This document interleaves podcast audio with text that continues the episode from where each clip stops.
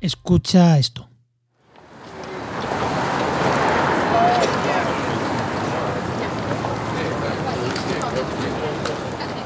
Sí, lo has identificado. Es ruido, ruido de una ciudad. Y afecta, afecta muchísimo a nuestra salud. Tanto o más que la contaminación química. Pero es ahora cuando se está sabiendo de estos efectos. Es ahora cuando se está empezando a presionar para que se tomen medidas. Pero como siempre, tardarán años o décadas en llegar. Mientras tanto, solo nos queda escuchar a los científicos y ayudar a su divulgación. Comienza Actualidad y Empleo Ambiental, un podcast de Juan María Arenas y Enoc Martínez.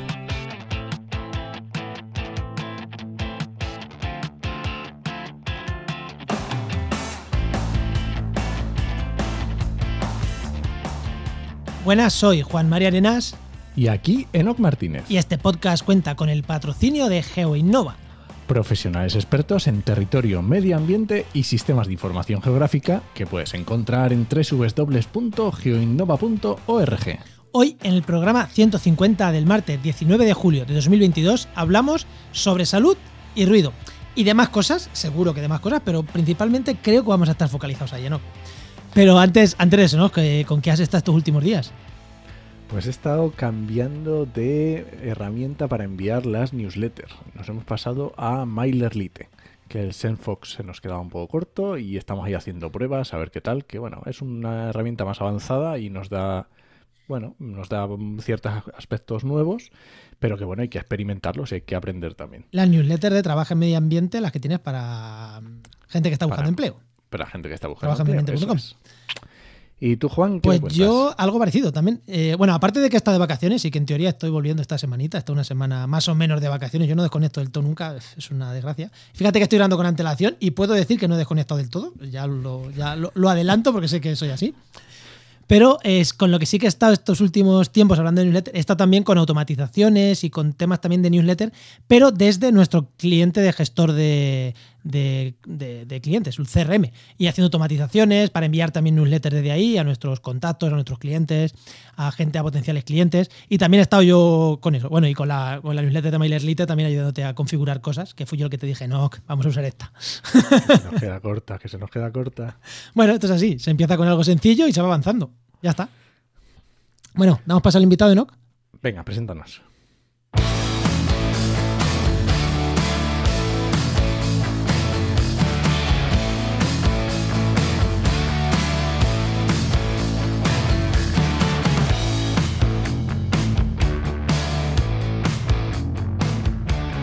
Hoy tenemos de nuevo con nosotros, porque ya lo tuvimos hace mucho tiempo, a Julio Díaz Jiménez, que es profesor de, investiga- de investigación y codirector de la Unidad de Cambio Climático, Salud y Medio Ambiente Urbano del Instituto de Salud Carlos III.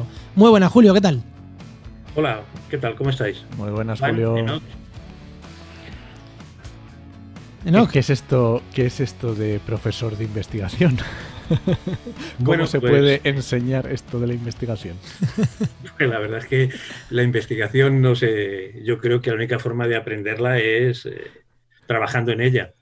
Pero es una figura que hay en los, en los OPIs, en los organismos públicos de investigación, pues al igual que en, en la universidad, pues tienes eh, profesor adjunto, titular y catedrático, pues en los organismos públicos de investigación hay unas figuras similares que son científico titular, investigador científico y profesor de investigación, que sería pues el equivalente a catedrático de universidad, pero en organismos públicos de investigación. Es Y una- eso, y eso te lo dan cuando vas cumpliendo años, ¿no? No, eso es- hay que ganarlo. Esto, esto hay que ganárselo. Eh, vamos a ver, eh, evidentemente una persona que no que sea Nobel eh, no tiene el currículum suficiente pues para poder optar a profesor de investigación. Eh, pero hay gente que sí tiene ese, ese nivel y sin embargo no es profesor de investigación. Digamos que es condición necesaria tener una eh, larga carrera profesional, eh, pero no es condición suficiente. Es decir, se tienen que dar una serie de circunstancias, entre otras, eh, que se cree una plaza con un perfil al que tú puedas acceder. sí, como la- Y, estábamos, estaba presentándote Juan Ya estuviste aquí hace dos años, en el episodio 61, nada menos, en julio del 2020, y te presentamos perteneciendo a otro departamento. ¿Cómo ha sido, porque este, este departamento, esta unidad es nueva, ¿cómo ha sido ese cambio?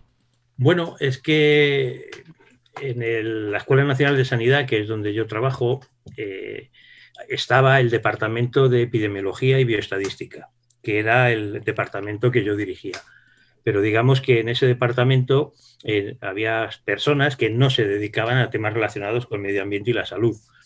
Y desde que se creó el departamento, eh, yo siempre dije que quería dividir el departamento, por un lado, en los temas eh, de medio ambiente, salud y medio ambiente, que son los que estamos trabajando nosotros, y por otro lado, bueno, pues otras personas que se dedican a otras cosas de epidemiología, pero que no tienen nada que ver con salud.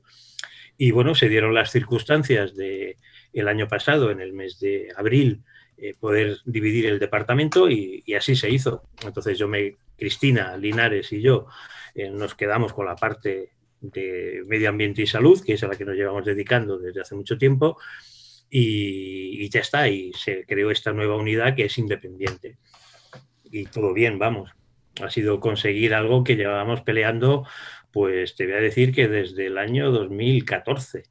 Manda, manda narices que, eso, que tenéis que pelear, que haya que pelear, eh, ser independientes en el tema de, medio ambiente y salud. O sea, en un instituto de salud que, no, que no hubiera un grupo específico de medio ambiente. Es como, joder, no hay algo que le afecte. O sea, muchas cosas le afectan a la salud, pero el medio ambiente. Sí, bueno, pero es que las cosas no son tan sencillas porque eh, este, esta unidad de cambio climático, salud y medio ambiente urbano ha sido el primer eh, digamos, germen para hacer un programa transversal para todo el Instituto de Salud eh, Carlos III. O sea, porque hay personas que se dedican a temas de salud y medio ambiente, pero que no están en la escuela. Por ejemplo, hay personas que están trabajando en el Centro Nacional de Epidemiología, que se dedican a estos temas.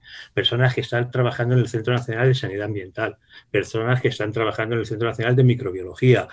Entonces, lo que hemos hecho es que ya está, este, lo estamos desarrollando, es crear un programa para eh, meter bajo el mismo paraguas a todas esas personas. ¿Con qué objetivo? Pues primero para que no andemos, digamos, eh, pues como perros sin cabeza cada uno por su lado, ¿no? para darnos un poco de coyuntura, que no seamos francotiradores que vayamos por libre, sino para darnos un poco de, eh, estructura, pues de cara a que ya sabéis que hay un plan nacional de adaptación al cambio climático, eh, ya sabéis que hay un plan estratégico de salud y medio ambiente. Entonces, en esos dos, eh, digamos, eh, se tiene la idea de crear un observatorio en cambio climático y salud. Ya lo hubo, se creó en el gobierno de Zapatero, eh, creo que, no me acuerdo el nombre, que, bueno, el ministro que estaba entonces de Sanidad creó ese observatorio de salud y cambio climático y lo que ocurre es que, bueno, se dejó morir. En el año 2014, pues con los problemas de la crisis y tal, eh, bueno, pues este observatorio dejó operativamente de existir, aunque yo creo que si tú buscas en la página web sigue saliendo, pero digamos que dejó de funcionar como tal.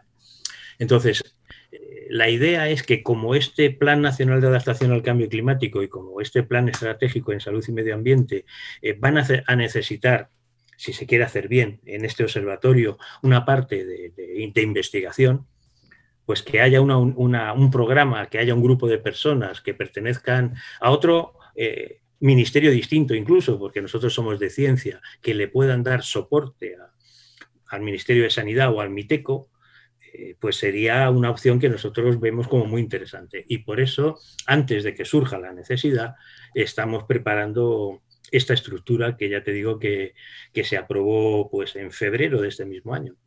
Hombre, la necesidad yo creo que ya, ya existe. Bueno, la cosa es que exista formalmente o no, pero la necesidad. Eh, exactamente, Juan, pero la vemos tú y yo. Y, es muy difícil que, y de hecho, pues ahora mismo eh, no se sabe bien dónde va a estar radicado este observatorio, de dónde va a colgar. El anterior colgaba del eh, Ministerio de Sanidad, de la Subdirección General de Sanidad Ambiental y Laboral. Y y ahí estuvo. Entonces, yo no sé, pero esto ya es una cuestión que se nos escapa a los científicos. Nosotros eh, lo que sí tenemos que hacer es tener las cosas preparadas para si surge la oportunidad y nos dicen, venga, pues nos vais a dar eh, apoyo a nivel eh, científico, pues, pues y si no surge esa oportunidad, por lo menos que el Instituto de Salud Carlos III en estos temas sí tenga una línea común. Eh, si a ti te preguntan, pues yo qué sé, eh, ¿quién sabe de, de, mosquitos? Pues que tú no tengas que andar buscando quién sabe de mosquitos, sino tú, que tú sepas que hay en el Instituto de Salud Carlos III un grupo de investigación que se dedica a eso. Y entonces sería eh, pues, pues, poder, como instituto, poder hacer frente o poder dar respuesta o poder participar en todos los proyectos que vayan surgiendo en esta, en esta línea.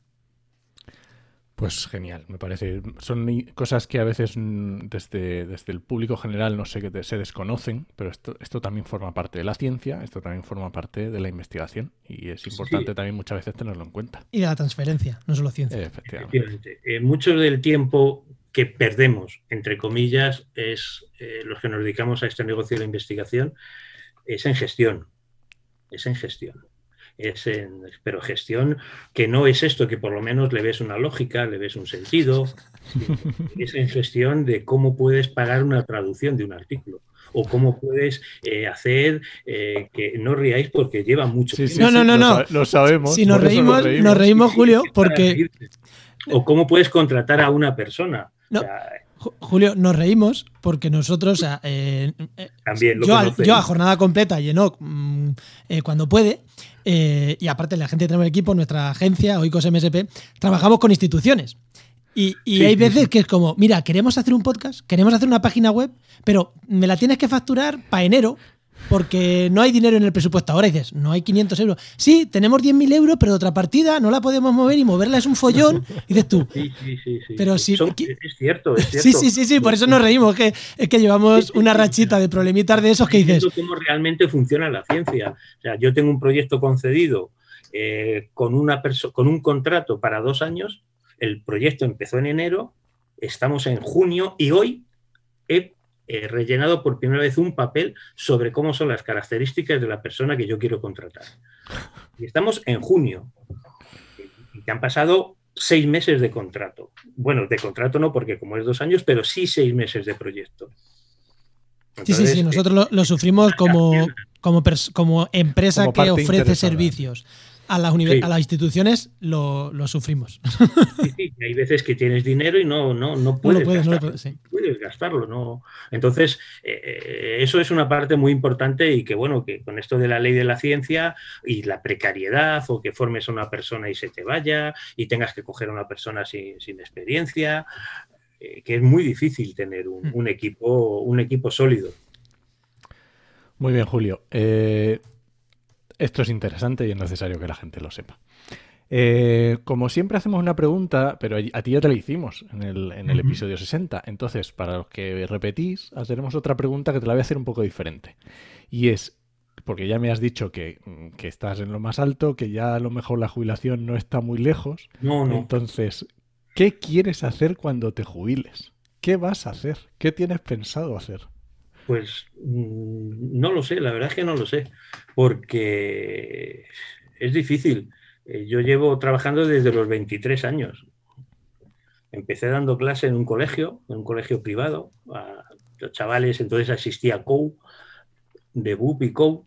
Eh, luego pasé una temporada en un centro que ya es trabajando eh, en físicas, haciendo la tesis digamos que yo nunca he estado parado. Y entonces ahora, eh, pues cuando me llegue la jubilación, es decir, bueno, ¿y tú qué vas a hacer? Pues bueno, yo creo que disfrutar del tiempo libre sí que lo voy a hacer.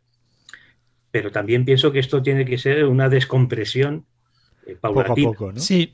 Yo no puedo pasar de estar pendiente que si nos ha dicho tal revisor, que si no hemos pagado a no sé quién, a, a, decir, bueno, pues mañana eh, cuelgo los trastos y me dedico a sacar a mi perro. Eh, sí, lo haré, pero yo creo que eso tiene que ser eh, paulatinamente. No obstante, el, el, ISTI, el Instituto de Salud Carlos III, de momento tiene la figura que se llama de emérito. Bueno, eh, se llama así, o sea, digamos que tiene varias figuras. La primera, bueno, la jubilación está ahora a los 67, creo. Y aunque me veáis tan viejo, me quedan unos años todavía. Eh, luego está lo que se llama, lo que, eh, no sé cuál es el, término, pero que se dice los reenganchados. el término reenganchado significa que te puedes quedar, si te dejan, años, sí. hasta los 70 años. Ah. Y luego está la figura del profesor emérito, que es, teniendo más de 70 años, tú puedes ir allí, o se podía ir, porque ahora con esto de la COVID no sé cómo estará el tema, se podía ir a seguir haciendo tus cosas. Te dejan una zona, eh, no un despacho ya, ya no tienes un despacho como tal, eh, pero creo que sí tienes un correo institucional, eh, sí tienes acceso a algunos recursos institucionales y tú puedes seguir hasta, hasta que el cuerpo aguante. Entonces, yo de momento jubilarme si, quiero, si espero llegar. A lo de reenganchado, no sé si voy a llegar, porque eso depende mucho de las circunstancias. Las circunstancias varían. Hay veces en las que tú estás muy a gusto en tu puesto de trabajo, eh, tienes muchísimos eh, temas pendientes, eh, no te faltan las fuerzas, tienes un buen equipo y dices, bueno, pues si me da igual estar aquí que en mi casa. Yo tengo la fortuna de, de estar muy a gusto en mi trabajo. De hecho, y la gente que me oiga dirá, este tío es tonto, pero tiene razón.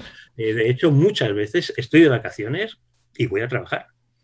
O sea, eso es así, porque me pilla el trabajo de casa andando a 10 minutos, porque llego a mi trabajo, nadie me dice nada, tengo un despacho para mí solito, y en casa pues me tengo que pelear muchas veces que si el perro, que si no sé qué, entonces voy a ir y estoy muy a gusto. Y ya te digo, y lo hago en vacaciones. Entonces, eh, pues bueno, de hecho el año pasado creo que me sobraron pues casi 10 días de vacaciones y 6 días de moscosos. Entonces, sí, es que al final me gusta mucho mi trabajo. y me gusta mucho la gente con la que trabajo. Y eso es muy importante. Eso es muy importante. mientras que esas circunstancias se sigan dando, pues yo seguiré yendo a trabajar todo lo que pueda. Cuando cambien esas circunstancias, bien porque no me guste mi trabajo o bien porque ya las circunstancias hayan cambiado en cuanto a los objetivos y demás, pues a lo mejor me lo planteo, pero de momento me quedan unos años para... Yo creo que me vais a tener que volver a entrevistar y encontrar una tercera pregunta. ¿Y qué ocurre con los reenganchados? de momento estoy muy tranquilo y sobre todo muy contento y aunque este año ha sido muy duro, o sea, ha sido un año brutal, o sea, nosotros ha sido un año brutal, eh, no solo por lo que hemos hecho, sino por las circunstancias en las que lo hemos hecho. Eh, y sí me apetecen vacaciones. De hecho, hoy es el último día, mañana ya cojo vacaciones y unos días, una semana o dos cogeré y, y, me hacen falta las vacaciones. Pero yo creo que para nada más que para cargar las pilas y seguir dando guerra. Ay, ay, así, así, así. Porque además, eh, es verdad que en vuestro grupo sois muy guerrilleros, incluso en divulgación, en redes sociales, y eso es de agradecer que, que, que se nota. que se nota. bueno, pero eso también quema mucho. ¿eh? Sí, sí, sí, ¿qué te vamos a decir? Sí, claro, Juan, o sea, no te, no te, no te voy a contar nada. Eh, sí, porque es muy difícil eh, mantener tu punto de vista porque te, enseguida te meten en un saco y te alinean con un grupo, te alinean con otro, o no te alinean con el grupo que creen que deberías estar.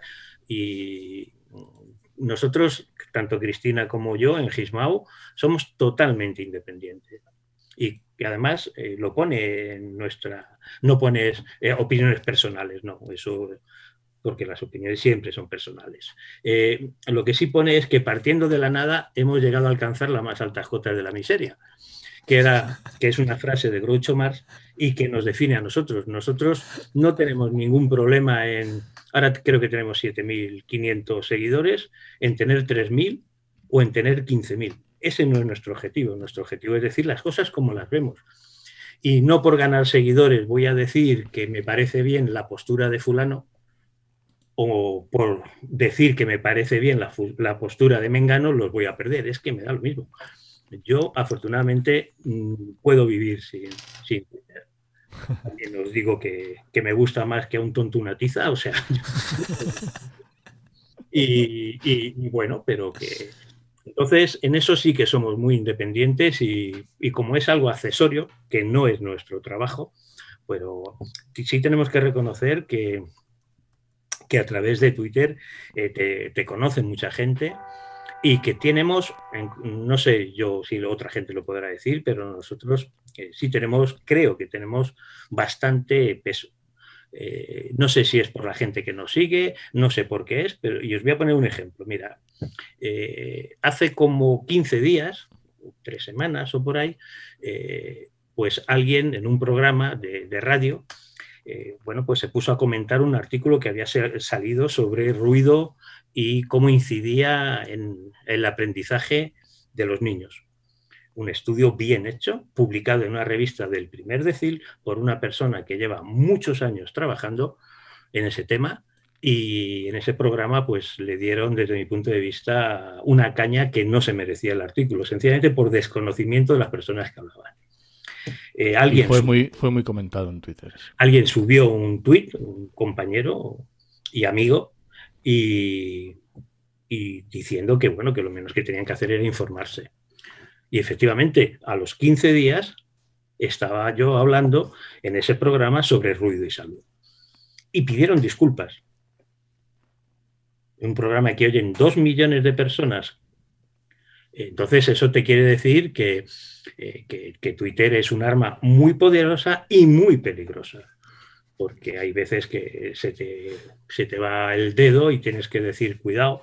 Y, pero bueno, yo estoy contento en los, no sé, yo creo que llevamos desde el 2000, pues no lo he mirado, creo que es del 2015 o 2017, o sea que llevamos tiempo en, este negocio y, y, la verdad es que es, estamos viendo que llegamos a muchísima gente que te salen muchos temas a través de, esta red que te dicen, oye, mira, pues eh, nos gustaría que eh, dieses un curso en no sé dónde, o nos gustaría contar contigo para dar una conferencia, o mira, que tengo este problema, ¿cómo lo podemos resolver?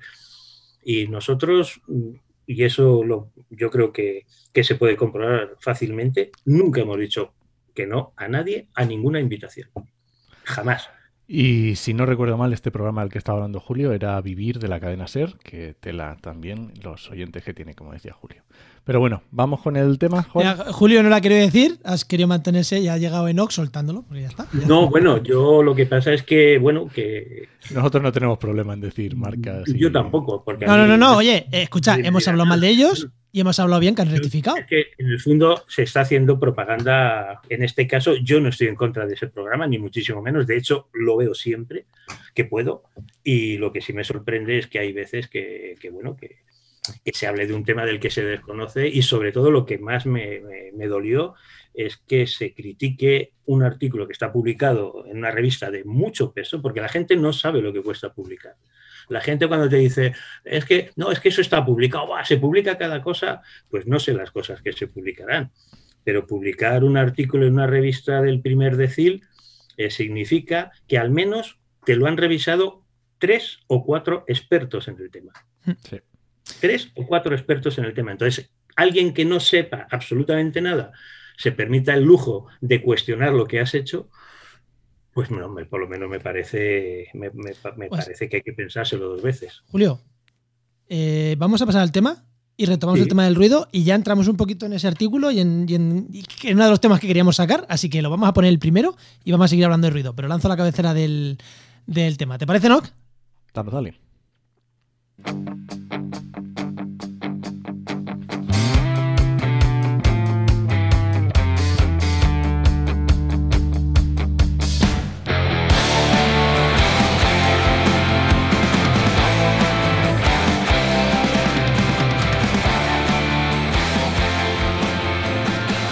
Cuando nos metemos en una ciudad y pensamos en los efectos sobre la salud de las condiciones ambientales, pensamos en cambio climático, hace muchísimo calor en Madrid, en Sevilla, en las grandes ciudades hace muchísimo calor. Pensamos en, óxidos de nitrógeno, pensamos en un montón de gases contaminantes, pero en ruido no pensamos. En ruido normalmente es molesto, pero no pensamos que es un problema para la salud, simplemente es molesto y ya está. Vamos a hablar de diferentes temas, pero ya que has hablado primero del ruido, pues vamos a puntualizar aquí, porque para mucha gente el ruido no es un problema de salud. El ruido en las grandes ciudades, me refiero. Pero vosotros sabéis, más allá de esta polémica con este programa de radio y tal, que es un problema grave, ¿no? Sí, no, no, es, totalmente, totalmente de acuerdo contigo que el tema del ruido, o sea, de hecho, cuando uno habla de contaminación atmosférica, no sabe que contaminación atmosférica implica ruido. Porque la definición de contaminación atmosférica por la definición del BOE, es presencia en la atmósfera de sustancias o formas de energía. Por lo tanto, el ruido es contaminación atmosférica, es contaminación atmosférica acústica.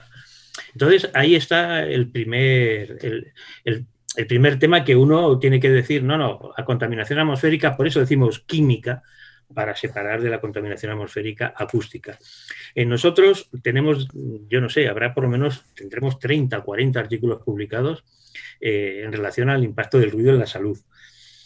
Y lo que sí sabemos es que el impacto que tiene el ruido a nivel cuantitativo, luego veremos a nivel cualitativo, a nivel cuantitativo es muy similar al que tiene el NO2. Eh, un estudio que todavía, que estamos haciendo, precisamente lo estamos eh, terminando en estos días, que no está publicado, es una de las pocas cosas que voy a decir que no están publicadas. Eh, en la Comunidad de Madrid podemos estar hablando que el ruido atribuibles al NO2 podríamos estar en torno a los 8.000 eh, ingresos cada año. Atribuibles al NO2. Atribuibles al ruido estaremos en torno a los 5.000 ingresos. Ostras. En dinero, el NO2 nos cuesta en torno a los 115 millones de euros al año en ingresos hospitalarios y en días de trabajo perdidos. Pero el ruido nos cuesta 85 millones. O sea, 115 frente a 85. Está en los mismos órdenes de magnitud, un poquito por debajo de la contaminación. Estamos hablando del mismo orden de magnitud. Y estamos hablando de la comunidad de Madrid. Me refiero, no la ciudad de Madrid. Estamos hablando de toda la comunidad de Madrid. Claro que si focaliza sobre la ciudad, las ciudades, que es donde está el principal problema, que... Sería un peor. Sí, entonces nosotros estamos hartos de decirlo, se lo hemos dicho a muchos políticos, de que cuando hablan de las zonas de bajas emisiones, siempre se centran en los beneficios que puede haber en la calidad del aire y en relación al NO2, o a las PMs como mucho, pero nadie habla del beneficio que puede tener el ruido, perdón, eh, las zonas de bajas emisiones en relación al ruido. Porque además el ruido disminuye muchísimo con la distancia cosa que no ocurre con los gases ni con las partículas. Tú puedes cerrar una calle o dos o tres o una manzana o una zona más o menos pequeña y sí te sigue llegando NO2 y PMs de las zonas adyacentes. El ruido no. El ruido, eh, hay una ecuación que lo relaciona a través de dos logaritmos y el ruido a 50 metros prácticamente te baja la mitad. Por lo tanto, y no se habla de él, y no, se sabe que su impacto en salud a nivel cuantitativo es igual que el, que tiene la contaminación química por N2. Y digo cuantitativo porque a nivel cualitativo es superior. Porque hay eh, patologías que no se relacionan con la química, con la contaminación química, pero sí con la contaminación acústica. Por ejemplo, en este estudio que estamos viendo, eh, que os decía antes, los ingresos por causas circulatorias no se relacionan con el NO2, pero sí el ruido. Causa circulatoria, ¿te refieres infartos y...? Sí, sí, infarto, accidente cerebrovascular agudo, isquemia, enfermedad isquémica del corazón, o sea, lo que son todas las circulatorias, del I00 al I99, que es su código eh, CIE10, todas esas no se relacionan estadísticamente, ojo, con el NO2, pero sí el ruido. Eso no quiere decir que el NO2 no influya, sino que simplemente no hay asociación estadística. Sí, con las respiratorias ambas, el ruido y el NO2, y sí con todas las causas de ingreso ambas, el ruido y el NO2. Pero no solamente eso, sino que cuando tú te coges enfermedades... espera, espera, espera, espera, espera, incluso para las respiratorias, o sea, una bronquitis, una neumonía, ¿el ruido le afecta? Sí, claro. Eh, mira, el ruido eh, funciona de la siguiente forma. El ruido lo que hace es, o sea, el, ruido es un estresor. Entonces, eh, su mecanismo es el mismo que tiene el NO2 o que tiene las PM, que es inflamación celular y estrés oxidativo. Para que nos entendamos, porque si empiezo a hablar de cascadas de hormonas, pues yo soy físico además y no soy médico y seguro que la lío. Entonces, para que nos entendamos, vosotros, tú tienes que ver el ruido que es como una amenaza. Tu cuerpo lo vive como una amenaza. Entonces, ¿tú qué haces? Cuando vas, te, te, van a sacudir, cuando te van a agredir, porque es una agresión a tu cuerpo, eh, lo que haces es primero activas eh, el, tu ritmo cardíaco, tu tensión arterial, para que llegue más sangre a esos músculos que tienen que repeler la agresión. Ahí tendríamos la relación con las enfermedades cardiovasculares. Claro. Por otro lado, tienes que tener glucosa para poder quemar y poder repeler esa agresión. Ahí tendríamos la relación con las enfermedades endocrinas. Y, luego, para que todo esto funcione, hay que verter en sangre una sustancia que se llama cortisol. Niveles altos de cortisol se relacionan con bajada del sistema inmunológico. Por lo tanto, si tú tienes una enfermedad respiratoria y tu eh, cortisol la está, o tu sistema eh, inmunológico la está controlando, una, una neumonía, eh, cualquier tipo de enfermedad respiratoria infecciosa, y baja, y baja. Y baja. Si sube el cortisol y baja tu sistema inmunológico, esa enfermedad puede progresar y esa persona puede ingresar en un hospital o si se le da mal, pues puede fallecer. Por lo tanto, eh, es que eh, el ruido ya os digo que funciona de esa misma manera, o sea, altera el sistema inmunológico, porque el problema del ruido es que esa agresión es ficticia. O sea, a ti nadie te está sacudiendo. Por lo tanto, esa glucosa que tú has vertido se queda ahí esa adrenalina, esa noradrenalina que tú has vertido se queda ahí. Pero no nos acostumbramos. Tu cuerpo, tu cuerpo no la utiliza para nada. Claro, y ese cortisol se queda ahí, porque tú no lo has quemado, tú no has gastado esa adrenalina. Por lo tanto, y ni esa glucosa. Por lo tanto, pues puede ser una agresión ficticia, lo que te supone es que tienes en tu sangre sustancias que, y esto y, es verdad, no penséis que es el resultado de, de estadística, sino que es, mira, se ha hecho, por ejemplo, Em, la típica pregunta que te hacen, bueno, pero es que yo estoy acostumbrado al ruido. Tú sí, tu cuerpo no. ¿Por qué? Ah. Ejemplo claro, dos niños gemelos durmiendo. Uno, esto es un estudio que se hizo a principios, creo que fue en el año 2002 o 2003, eh, un tal Ising en, en Alemania. Dos niños gemelos durmiendo. Uno está en una habitación ruidosa. Ruidosa es que da a la calle o sea, ruido de tráfico. Y el otro en una habitación interior, que no hay ruido. Por la mañana, los dos duermen toda la noche sin despertarse. Por la mañana se le mide el cortisol en saliva a uno de los niños, al que estaba en la habitación ruidosa, y tenía un nivel de cortisol en saliva estadísticamente superior al que tenía en la habitación del niño que estaba en la habitación, perdón, no ruidosa. Es decir, el cortisol se ha generado y estaba ahí. Que no quiere decir que el niño no pueda dormir, simplemente es que su cuerpo está reaccionando. Efectivamente. Otros tipos de estudios que están hechos, pero con ruido de tráfico. No os hablo del ruido que puede haber en una obra de un señor con un martillo neumático o el señor que está en la pista de aterrizaje de, un avión. os hablo de ruido de tráfico.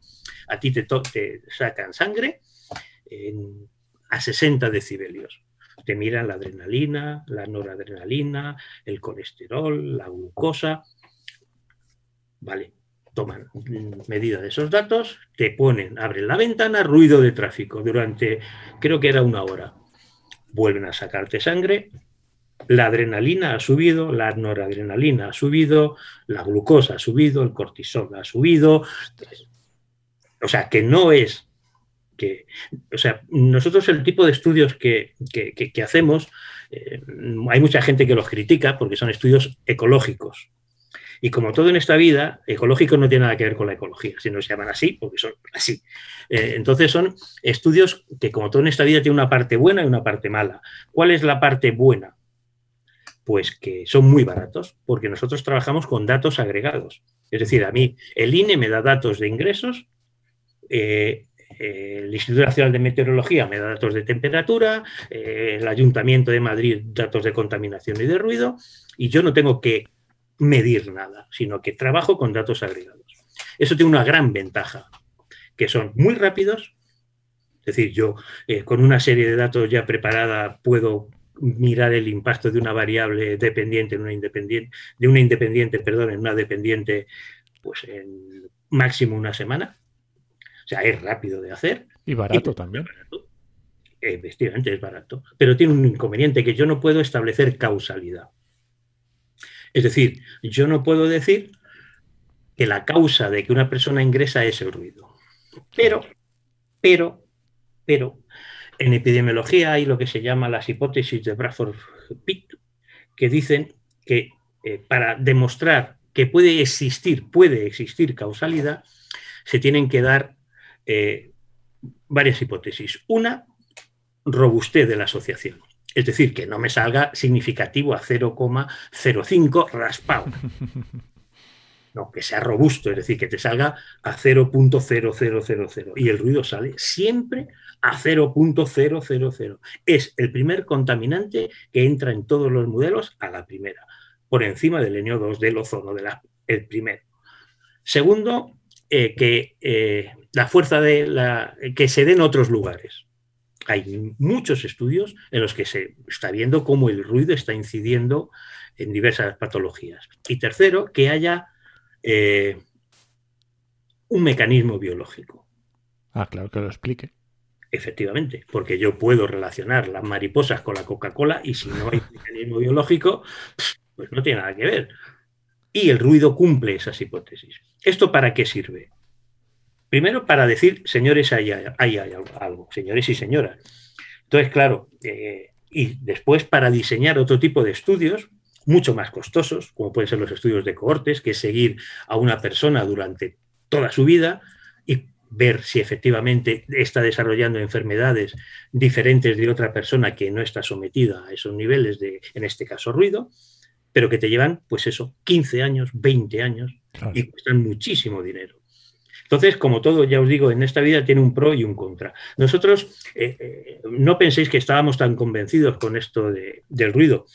El primer estudio que nosotros hicimos del ruido fue, lo publicamos en el año 2001 y nos quedamos sorprendidísimos eh, porque nos salía una asociación con los ingresos hospitalarios en Madrid, en mayores de 65 años, nos salía una asociación pues muy similar a la que nos salía con entonces las PSTs, que eran las partículas totales en suspensión. No se medían PM10 ni se medían, eran PSTs, eh, NOx y SO2.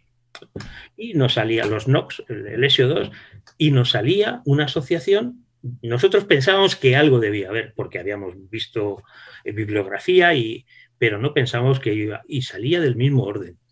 ¿Y lo que hicimos? Joder, pues dijimos, coño, pues esto es un, problema metodológico. Vamos a cambiar de metodología. En vez de modelos Bosch Jenkins, que eran los que utilizamos, modelos ARIMA, vamos a utilizar modelos lineales generalizados. Y salía lo mismo. Entonces ya dijimos, joder, pues aquí imposible publicar eso, porque, porque además con respiratorias y con circulatorias. Dijimos, joder, pues vamos a cambiar de variable. En vez de impacto en mayores de 65 años, vamos a ver en niños. Y efectivamente nos salía el ruido, además donde tenía que salir, y no salía donde no tenía que salir. El ruido no se asociaba con ingresos hospitalarios por asma. ¿Por qué? Porque no es una infecciosa. Pero sí se ah. relacionaba con ingresos por neumonía. ¡Ostras! Y dijimos, joder, pues aquí hay algo. Pero como no nos creíamos, y porque además somos, sobre todo Cristina, esto era de su tesis es como Pepito Grillo, eh, decía, joder, a lo mejor está relacionado eh, con, aunque controlamos por estacionalidades y controlamos por días de la semana, a lo mejor eh, se debe a que tienen el mismo comportamiento estacional, porque los ingresos, todos sabéis que en los fines de semana echan a la gente, los lunes ingresan, porque además se hace así desde el punto de vista de, de admisión, y el ruido pasa lo mismo, los fines de semana baja y el lunes sube y dijimos, joder, pues vamos a mirar con muertos. Vamos a coger mortalidad diaria y vamos a ver si el ruido se relaciona con mortalidad. Y efectivamente, cataplan, cataplan con circulatorias, con respiratorias y con diabetes. Joder. Lo siguiente, dijimos, bueno, pues, pues vamos a coger una variable que no se esté relacionando con contaminación en Madrid. Ahora os explico por qué trabajamos solo en Madrid. Eh, contaminación en Madrid. Y dijimos enfermedades ingresos por enfermedades neurodegenerativas. Es decir, eh, personas que, por lo que sea, eh, se ve exacerbada su enfermedad, bien sea Parkinson, Alzheimer, demencia, esclerosis múltiple, e ingresan. Hicimos el estudio, metimos contaminación química, ruido, no se relacionaba la química y sí el ruido. Joder. Suicidios, no se relaciona la química, sí el ruido. Depresión, no se relacionaba la química, sí el ruido. Vale, y la eso- gente, y la gente que estamos, por ejemplo, que vivimos en pueblos, mm, bueno, mi pueblo es, es Úbeda, es una semiciudad ya, ¿no?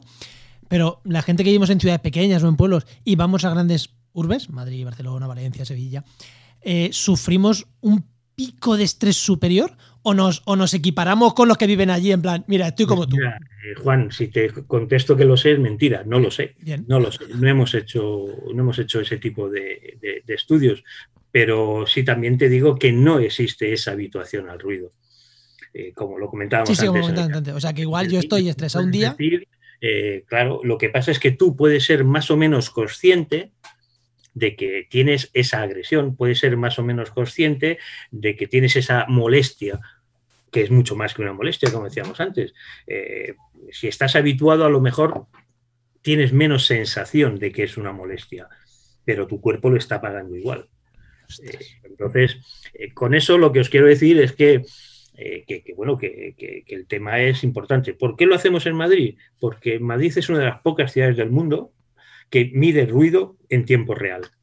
Es decir, en las mismas estaciones que se mide el NO2, las PMs y el SO2, se mide el ruido.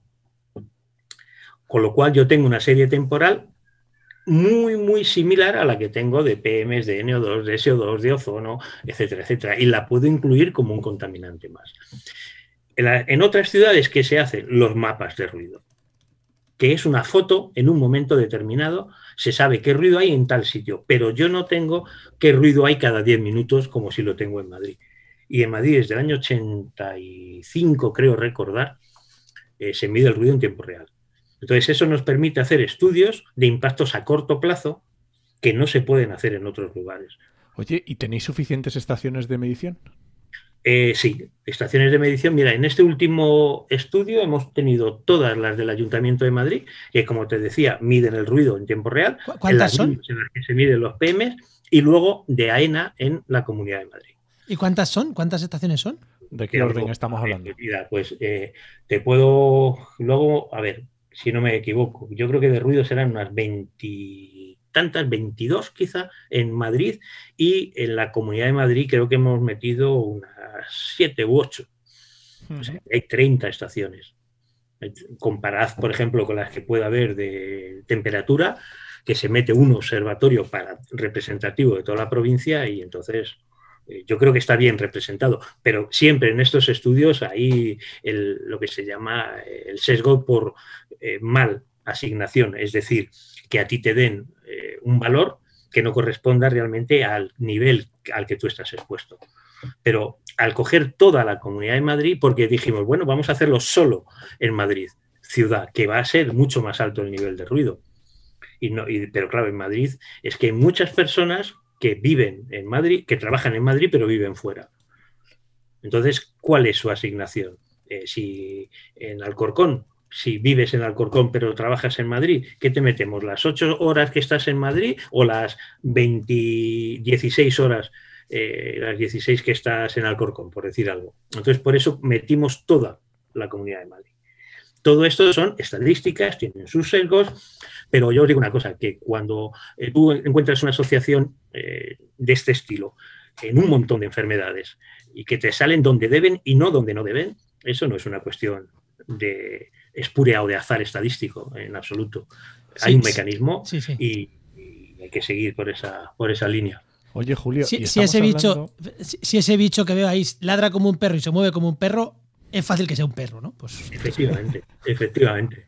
Entonces, Oye, bueno, Julio, Lo que pasa es que es una... Sí, dime, dime. No. estamos hablando siempre de, bueno, los eh, eh, donde lo habéis visto o donde, eh, en qué tipo de enfermedades lo habéis notado estos efectos, que ya me has dicho es brutal, es exagerado, pero ¿habéis estudiado las condiciones sociales o incluso de sexo de las personas o de edad, igual que me estabas diciendo de niños y mayores, de Sí. las personas que reciben ese, esa agresión por ruido?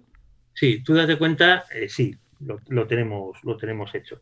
Eh, fundamentalmente, no tengo aquí los, apuntes, los datos del estudio que estamos haciendo. Tú date cuenta que eh, normalmente eh, la contaminación, tanto la química como la acústica o la temperatura, muy pocas veces, digamos que matan ellas solas. Ya. Me explico. lo que hacen es agravar una patología existente que hace que esa persona empeore esa patología, ingrese en un hospital y fallezca. Es decir, eh, normalmente eh, lo que se hace eh, al grupo Diana son personas que ya tienen enfermedades de base y donde, pues claro, ¿quiénes son las personas que ya tienen enfermedades neurológicas, cardiovasculares, respiratorias? Pues donde más hay es en el grupo de mayores de 80 años. Y ahí es donde el efecto es muy claro. Eh, y luego a medida que la población es más joven, el efecto es menor. Los niños no mueren por ruido, no sale asociación con ruido. Entre otras cosas, porque un niño eh, es muy difícil que fallezca eh, si tiene un año, o sea, imposible, macho. Entonces, pero sí se está viendo que, a partir de los 45 empiezan nos empiezan a salir asociaciones. Y también con que, no todo, todo, tienen que ser enfermedades que lleven a la muerte. Por ejemplo, lo hemos relacionado con aumento de partos prematuros y luego con bajo peso al nacer, incluso con mortalidad fetal sale. Es decir, el ruido produce eh, una situación de estrés y lo que hace es subir la tensión, hipertensión. Ya sabéis, eh, si sois padre, pues ya sabéis que la preeclampsia es lo primero, el primer factor de riesgo que hay en las mujeres embarazadas. Entonces, pues claro, ahí tienes el detonante. Entonces eh, sale clarísimamente el ruido eh, en, esta enfermedad. Y bueno, y con suicidios, y uno de los temas de que se está una tesina que se va a presentar ahora, que tampoco está publicada, hemos relacionado el ruido con ingresos por enfermedades mentales en general. Lo habíamos hecho con suicidio, con depresión, con ansiedad, pero ahora con todas las mentales. hace, hace poco, y esto es un caso totalmente personal, eh, a mi padre, está bien, está perfecto, le dio un infarto en Madrid. Había ido a ver a mi hermano. Y decíamos, joder, menos mal que estás en Madrid, que te han llevado rápido a la paz, que te, han, te has quedado sin secuelas. Ya sé por dónde vas. Hostias, a lo mejor es. a, lo mejor es que en el pueblo no lo hubiera dado. Porque claro, le coincidió que le dio, fue a ver a mi hermano a Madrid y le dio. Y decíamos, menos mal que estabas al lado de un hospital, tal. Joder, si te das esto en el pueblo, de que llegas, es que a lo mejor no lo hubiera dado. Es que lo que sí, no, ya te he dicho que estos estudios no podemos ir al individuo. Claro, no, no, podemos, no podemos, pero que, me está cambiando la visión. Dice, joder, pues a lo mejor. No, la, evidencia que hay es, es, clara. Tanto a corto plazo, nuestros estudios son a corto plazo. Es decir, nosotros lo que vemos es que hoy sube el ruido y en máximo, bueno, además el ruido, o sea, es que eh, pegan el retardo cero. Es decir, el ruido, hoy tienes el pico de ruido, mañana tienes, o el mismo día, el pico de ingresos. Retardos 0,1, lo máximo que hemos visto en neurológicas son tres días de retraso. No es como el NO2 que te puede eh, producirse el efecto al retardo 3, 4, 6 días después. El ruido no, el ruido es fulminante. Y además, ya os digo que sale siempre con una significación estadística que lo flipas. Por más que... Sí. Digo, eh, uniendo esto, habéis hecho mucho estudio de COVID. Entiendo que cuando todo el COVID, hubo todo el COVID y la gente no se movía, por suerte, que supongo que el, ruido le venía mal al COVID, Oye, por suerte, a lo mejor ahí tuvimos un factor controlado casi sin saberlo, que era el confinamiento hacía que hubiera menos ruido en las ciudades. ¿O habéis visto algo de eso? Bueno, mm, ya, pero tú date cuenta que, es que las cosas no son tan, tan sencillas, eh, porque a lo mejor eh, lo que sí hemos visto, como os decía al principio, es que los mecanismos por los que el ruido eh, afecta son exactamente lo mismo que los mecanismos por los que afecta la contaminación química. Es decir, eh, el NO2, ¿qué hace? Pues el NO2 lo que hace es fastidia el aparato respiratorio, fastidia el aparato cardiovascular, fastidia o agrava las enfermedades respiratorias, cardiovasculares, y además lo que hace es debilitar el sistema inmune. El ruido hace lo mismo. Lo que sí hemos visto en los estudios que hemos hecho es que tanto el NO2 eh, como el ruido, como la temperatura, que al principio se decía, es que es estacional, es que mm, es el efecto que tiene eh, en la incidencia de la enfermedad y en los ingresos y en la gravedad de la enfermedad es muy relativo. Es decir, es uno o dos órdenes de magnitud por debajo de las medidas de distanciamiento social, de llevar la mascarilla, de vacunar a la gente. Es decir, eh, yo si tú me preguntas, eh, entonces el ruido influye y puede hacer... Ponte la mascarilla. Ponte la mascarilla o vacúnate. O sea, que, sí, se ha visto que hay asociaciones. Nosotros hemos comparado precisamente para eso que tú decías entre la primera y la segunda ola. Y, sí se ve que parece que en la segunda ola, que ya la gente empezó a moverse, eh, pues sí parece que tenían un peso un poquito superior. Pero lo que controla eh, la COVID no es la temperatura, no es el NO2, no es el ruido, son las medidas eh, de distanciamiento social, de las medidas de salud pública, vaya, incluyendo, por supuesto, las farmacológicas como es eh, la vacunación. Eso es lo que lo está controlando. No es estacional. Fijaos ahora, en pleno mes de junio, con una ola de calor que nos ha dejado a todos, vamos, pegados a la silla, y ya se empieza a hablar que si hay la séptima ola, o sea que que no es estacional de momento. Llegará un momento, pues que a lo mejor cuando todo el mundo esté vacunado con 50 dosis, pues a lo mejor sí conseguimos que sea estacional, pero de momento no es estacional porque ya estáis viendo cómo están las cosas. Incluso nosotros, fijaos al principio, es que sabíamos tan poco, tan poco, y se publicaron tantas cosas, tantas cosas sin sentido y sin cabeza, pero bueno, eso es lo que tiene... Eh, eh, la alarma, de saber, ¿no? Y se publicaron cosas sin sentido, gente que relacionaba la temperatura de hoy con los ingresos de hoy. Decía, bueno, pues cuanto más calor hace, más gente ingresa, sin tener en cuenta ni el periodo de incubación del bicho, que eran cinco días. O sea, cosas. Y una de las hipótesis que se estuvo manejando, no sé si la, la, la oísteis, era que el, la COVID podía viajar en PMs, en las partículas. Sí. Mm, porque, y eso lo dijeron en los italianos, eh, Sachi y compañía, en un grupo, porque vieron que en la zona de Milán eh, hubo un pico importante al principio de la primera ola. Y una de las hipótesis que se manejó fue esa. Y de hecho hubo gente que dijo, joder, si es que hemos encontrado eh, RNA del virus en partículas, claro, coño, y también tendrá oro y tendrá, claro, si, otra cosa es que tenga suficiente cantidad para poder infectar. Claro, si tú te pones a buscar qué hay en una partícula, pues seguro que la había registrado ya la reina de Saba hace 50 años, por decirte algo, ¿no? O sea, entonces, y nosotros dijimos, bueno, mm, pues vamos a relacionarnos con las condiciones en las que más partículas hay. Y es cuando entra el polvo del Sáhara.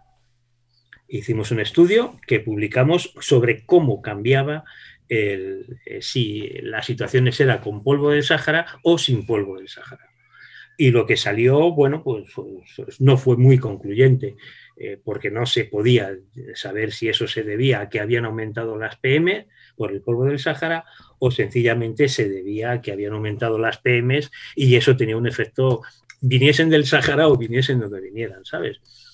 Eh, otra hipótesis que manejamos era que precisamente, eh, y eso sí está publicado en ese artículo, era que, que las sustancias que vienen, las partículas del polvo del Sáhara, eh, pueden, son bastante eh, proclives a generar las famosas tormentas de citoquinas. No sé si recordáis, era uno de los mecanismos por el cual la gente, había gente que moría y otras no.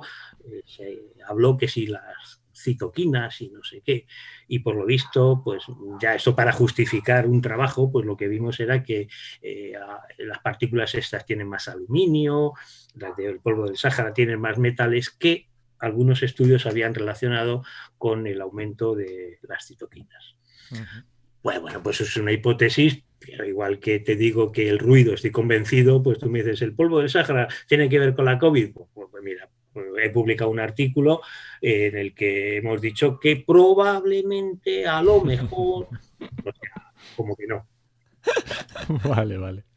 Oye, y claro, cuando estamos, estamos hablando, hablando, hablando todo el rato del ruido, del problema urbano, de lo que significa el ruido, y entonces, ¿cuáles ¿eh? son, claro, cuáles son las medidas más efectivas para atajar el ruido en los ambientes urbanos? Pues el ruido tiene una cosa buena y una cosa mala, como todo, yo ni que fuese gallego, ¿eh? una cosa buena y una cosa mala. La cosa buena es que es muy fácil aislarse del ruido, muy fácil aislarse del ruido. ¿Por qué? Pues porque tú te pones unas buenas dobles ventanas.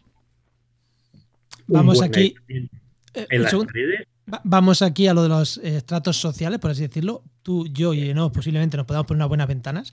Posiblemente hay, en barrios que no se puedan poner unas buenas ventanas. Efectivamente. Entonces, pero eso no quiere decir que eh, no se puedan tomar medidas. Es mucho más difícil aislarte eh, del NO2 porque tienes que respirar y tu aire eh, del NO2, como es un gas, es muy parecido al que abras un segundo la ventana, el que hay dentro que el que hay fuera, en NO2. entonces, es muy, muy fácil aislarse. se pueden tomar medidas, digamos, primero en el foco. Es decir, si el 75% del ruido de tráfico en una, perdón, ya he dicho en la respuesta, y el 75% del ruido en una gran ciudad es el tráfico, pues lo primero es que los coches hagan menos ruido. Es decir, eh, pues que... Que bajen la velocidad que bajen su velocidad, que los asfaltos sean menos ruidosos. Eso sí se puede conseguir. Hay, no es lo mismo ir con un coche por una carretera de adoquines, por una calle de adoquines, que por una calle bien asfaltada con asfalto poroso. O sea, es que no tiene nada que ver. Mejor te puede bajar el nivel de ruido en 7, 8, 10 decibelios. O sea, nada que ver. Reducir la velocidad, como bien dice Enoch. Eh, también un mejor aislamiento de los motores el ruido tiene, los coches hacen dos formas. Uno, rodamiento, es un ruido por rodadura, que ese hasta los eléctricos lo va a hacer. Pongamos como nos pongamos, que en algunos casos a partir de determinada velocidad es superior al del propio motor, pero también tiene el ruido del motor. Los motores cada vez son más silenciosos, los aislamientos son cada vez mejores, los aislamientos de los motores, me mm. refiero. Eso sería en el foco. Luego en la fuente de transmisión la primera medida del ruido es aislarte, alejarte lo más posible de la fuente. Es decir, si tú eh, puedes, eh, porque te lo permite, eh, dormir en una habitación que no dé a la calle, sino que dé a un patio, y lo puedes hacer, pues te, tienes, te estás aislando del ruido de esa forma. luego en la fuente de transmisión puedes poner setos, puedes poner mm, acústicas, y luego en el receptor el receptor, pues, pues, lo que te decía, te puedes poner dobles ventanas, te puedes poner aislamientos en las paredes, techos eh, aislados, se puede hacer mucho más fácil eh, que, en el caso de la contaminación, eh, lo cual no quiere decir que si tú abres la ventana estés ya agredido, sales a la calle, pero lo mismo pasa con la química. Pero, por ejemplo, en algunas cosas, cosas tan sencillas como esto, sí pueden ser muy fáciles de implementar y tener resultados positivos. Por ejemplo, eh, si nosotros sabemos que el ruido se relaciona con exacerbación de enfermedades neurodegenerativas y sabemos que muchas personas que están en los hospitales, en los geriátricos, tienen enfermedades neurodegenerativas. Claro, pues no pongas los geriátricos.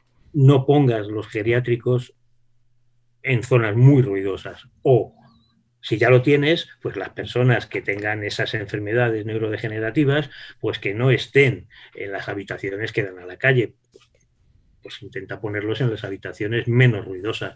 Son cosas muy sencillas y que a lo mejor eh, sí pueden tener un, cierto beneficio. Joder, mm, no sabía que íbamos a dedicar casi en exclusiva al tema del ruido, eh, pero llevamos ya casi una hora aquí hablando, yo hemos hablado mucho de ruido y a mí me ha dejado sorprendido, yo creo que a muchos de nuestros oyentes también, ¿eh? Oye, Enoch, y, lo de aislarte del ruido, si grabas podcast además tiene una ventaja adicional, que no se te cuela el ruido por el micrófono. efectivamente. Porque yo estoy en mi despacho, mi habitación es la menos ruidosa, no por nada, sino porque grabo podcast y no puedo tener ruidos de la calle. Pues oye, mira qué bien. Oye, y para ir terminando, Julio. Sí, dime. ¿Cómo ves el futuro con el ruido? ¿Tú crees que, igual que esta intervención que has tenido tú en un programa bastante escuchado, ¿crees que el ruido se está empezando a colar en, las alarmas que todos tenemos en cuanto a salud o va demasiado lento?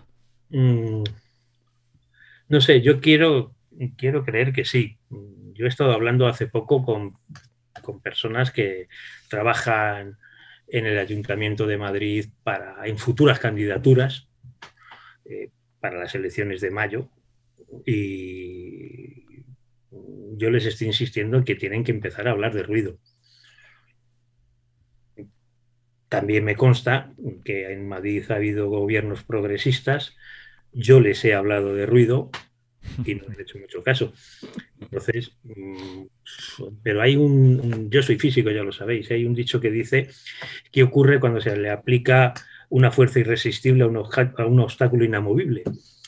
Entonces, es una paradoja de la física que dice qué ocurre cuando en ese Gismau empieza a empujar e intenta mover a, las administraciones para que empiecen a hacer cosas sobre, sobre ruido. No sé, yo hay veces, mm, esta mañana por ejemplo estaba muy pesimista, ahora después de hablar con vosotros pues estoy algo más Oye, y, ahora antes de irnos, que, es verano, que nos vamos a ir de festivales, que nos vamos a ir a escuchar conciertos. Porque voy a coger vacaciones mañana, exactamente. Claro, ¿eso se considera ruido? En plan, el ruido que tú buscas porque te, apetece. No, pero para eso, eh, vamos a ver, el ruido incide eh, sobre todo en lo que tú llamas la sensación de estrés que tú tienes. Ah. Entonces se define como el ruido es un sonido que tiene efectos fisiológicos no deseados.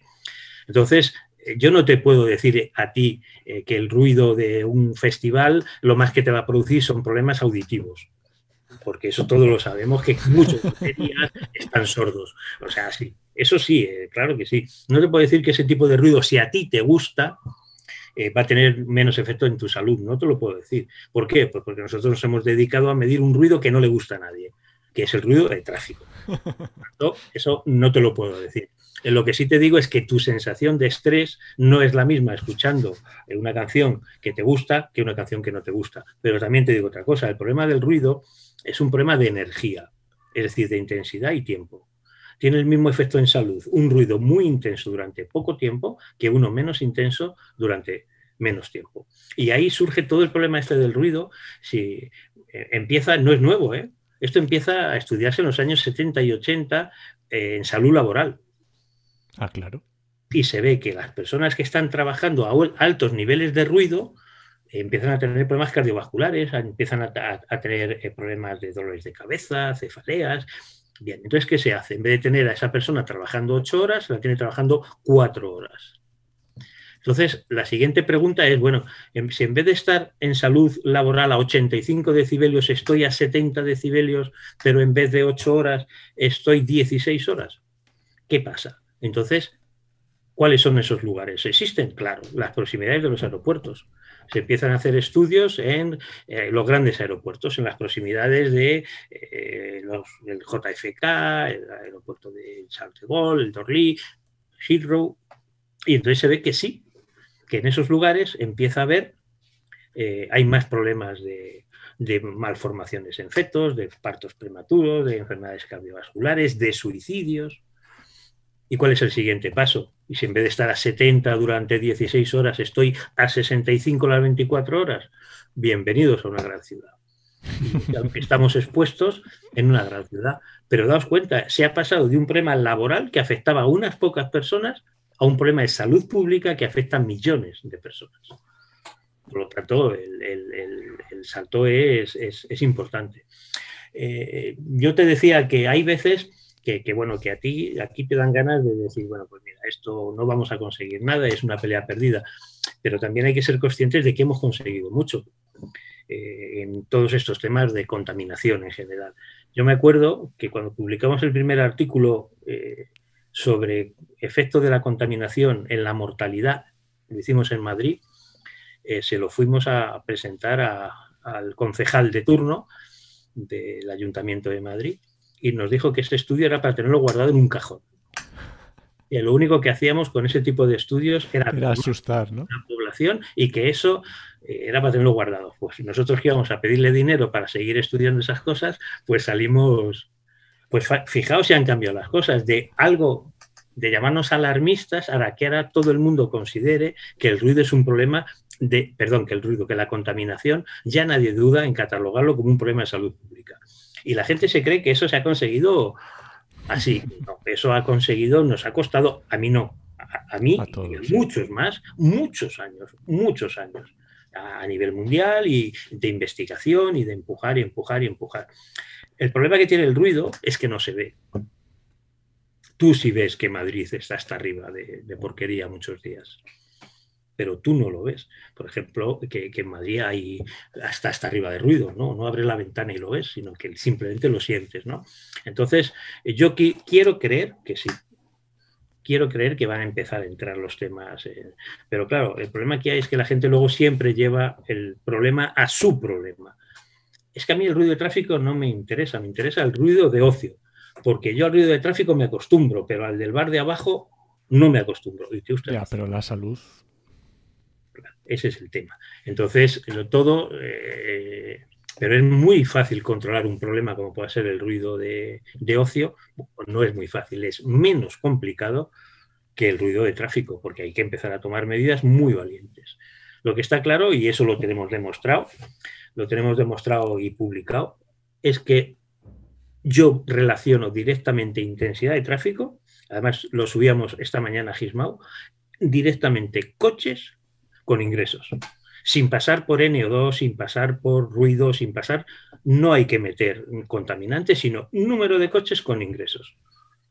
Y sale una asociación que lo flipas. Yo más coches, más ingresos. Voy a ser un pelín optimista. Eh, creo que en unos años el coche eléctrico va a ser más abundante y va a reducir los ruidos en las ciudades solo por inercia. O sea, va a haber menos ruidos. O sea, es por ser optimista, es por ser un poco optimista. Pero también te, digo una cosa, Juan. Eh, yo creo que el coche eléctrico es un avance. Es un avance, pero el coche eléctrico no va a suprimir ni la contaminación atmosférica, porque va a seguir habiendo contaminación atmosférica por degradación de neumáticos, de freno, por abrasión, eh, por resuspensión, y sí va a seguir habiendo un ruido de rodadura. Eso está claro. ¿Que va a bajar? Por supuesto que va a bajar. ¿Que es una opción menos mala? Por supuesto que es una opción menos mala pero los atascos son iguales con un, con un coche eléctrico que con un coche de combustión interna. ¿Que van a mejorar las cosas? Sí, pero yo creo que a lo que hay que tender es a sacar los coches del centro de, las ciudades. Sí. No, no, hay totalmente de acuerdo. No se trata de cambiar unos coches por otro. Que eh, decía, no sé, esto no sé yo si lo tengo aquí, pero me he acordado ahora, no sé dónde lo he sacado, que en una ciudad como París, eh, reducir o cambiar el 10% de los vehículos de esa ciudad por vehículos eléctricos bajaría el ruido en torno a un decibelio. Un decibelio puede parecer poco, pero el rango de variación del ruido es muy pequeño. A lo mejor estás hablando que en una ciudad como Madrid te puede variar como mucho de 60 o 59 a 65. Bajar un solo decibelio es equivalente en su impacto en mortalidad en un estudio que hicimos a bajar 10 microgramos de PM2,5. Entonces, eh, a mí lo que me sorprende es por qué no meten en esta, en la ecuación de las zonas de bajas emisiones el ruido. O sea, yo, y lo he hablado con, gente de, muchos partidos políticos, y sí, sí, sí, sí, sí, sí, sí, pero no, no, no, no, no, O sea, ¿por qué no hablas de los beneficios del ruido? Porque, claro, si hablas de los beneficios, a lo mejor eso te lleva a hablar de los perjuicios del ruido. Entonces, te lo voy a responder yo. Te lo voy a responder yo y casi, que ya casi con esto nos vamos. Porque gente como nosotros no lo sabemos. Quiero decir, gente que está muy informada, que está muy tal, y, no, y se nos queda lejos.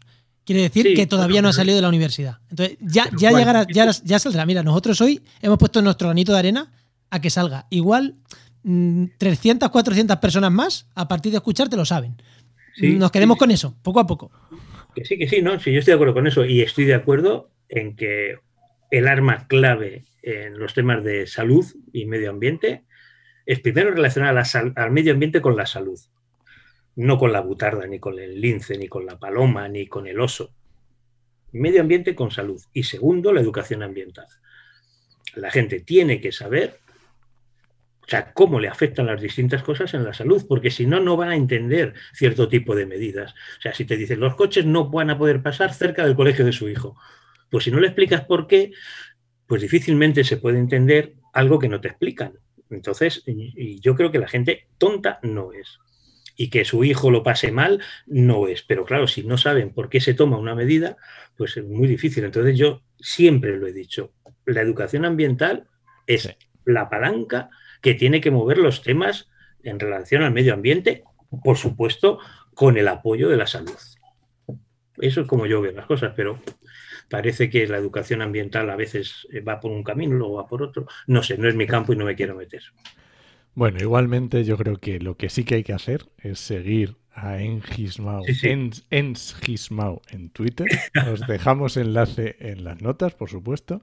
Seguirles porque además de sus publicaciones mm, ponen muchísima información muy, muy importante y, y muy interesante. Y vamos, no os lo perdáis. Pues muchísimas gracias, Enoch, y muchísimas gracias, Juan. Ha sido un placer tenerte otra vez ahí por aquí. Sí, sí, la verdad es que me he estado entretenido aquí hablando casi hora y media y más a gusto que un arbusto. Muy bien, muchas gracias. Muchísimas gracias, Julio. Hasta otra. Hasta luego. Hasta luego.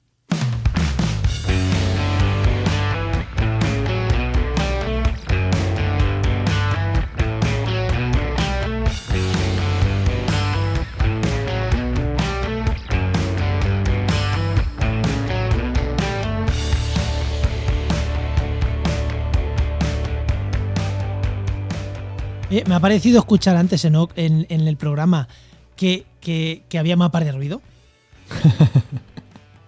Efectivamente, sí, hay Bueno. mapas de ruido. Pues eh, bueno, antes de nada, eh, terminamos el programa casi, como siempre, ya sabéis, con la sección patrocinada, la sección de, de nuestros amigos de Heinova. Que, que hoy, mira, hoy os vamos a contar nosotros una cosita.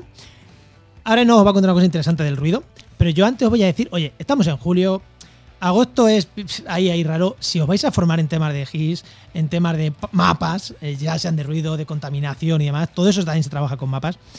Darle una revisión a los cursos de Heinova, que están ahí, que tienen mapas de todo tipo. Y oye, a lo mejor saber manejar un GIS te viene muy bien para utilizar estos mapas de contaminación, estos mapas de ruido.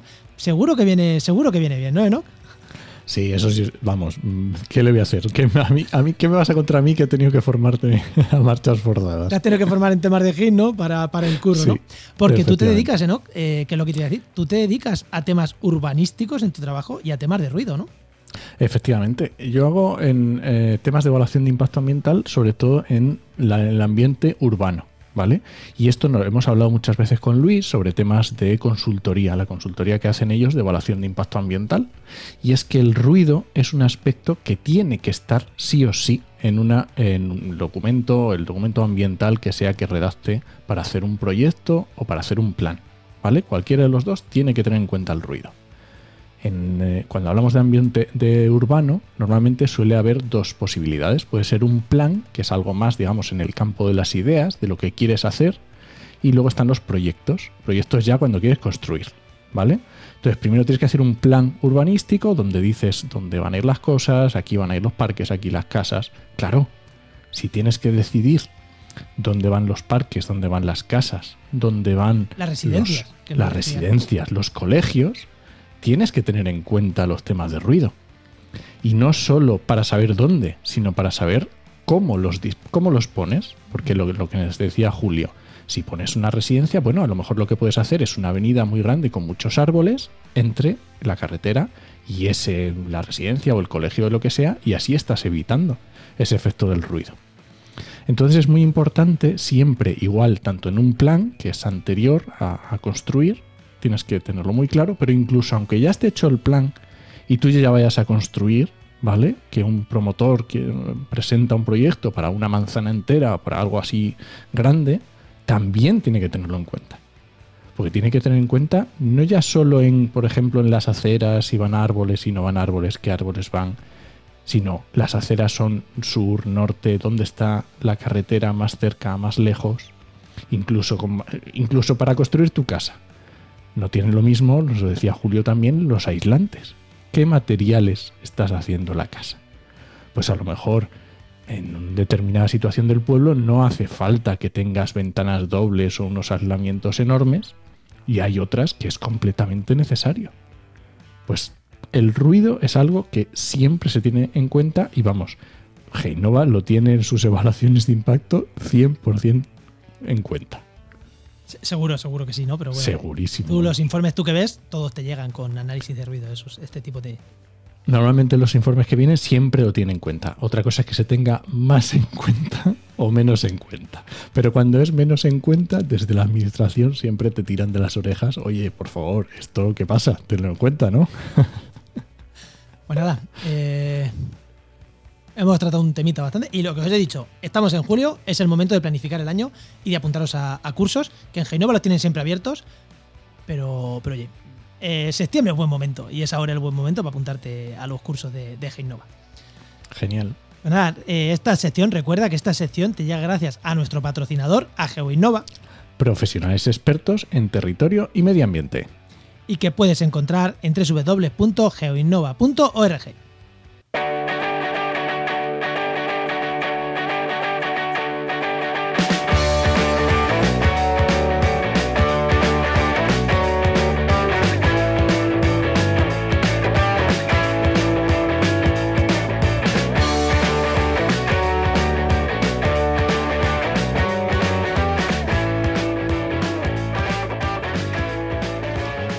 hoy no me voy a entretener, que ya bastante turra hemos dado.